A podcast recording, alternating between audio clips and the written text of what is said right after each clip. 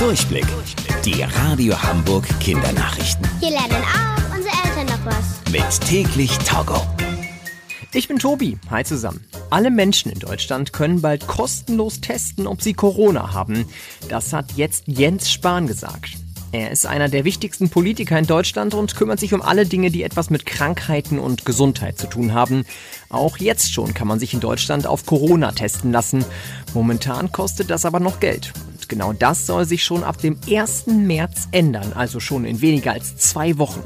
Erstmal sollen diese kostenlosen Tests dann nur von Profis durchgeführt werden, also von Ärztinnen oder Apothekerinnen. Es ist aber auch geplant, dass ihr gemeinsam mit euren Eltern die Tests selbst zu Hause macht.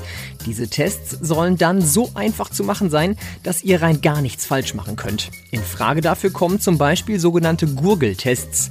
Dabei nehmt ihr einfach eine Flüssigkeit in den Mund, gurgelt eine Minute, spuckt die Flüssigkeit aus und wisst dann nach wenigen Minuten, ob ihr Corona habt. Kinderleicht also. Bis es solche Tests für zu Hause gibt, wird es aber vermutlich noch ein paar Wochen dauern. In Italien können die Menschen gerade ein beeindruckendes Naturschauspiel beobachten. In dem Land ist nämlich der Ätna ausgebrochen. Das ist der größte aktive Vulkan Europas.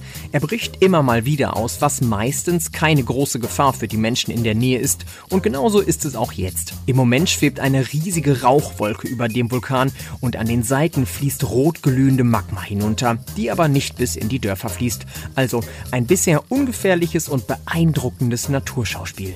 Die Radio Hamburg Kindernachrichten. Mit täglich Togo.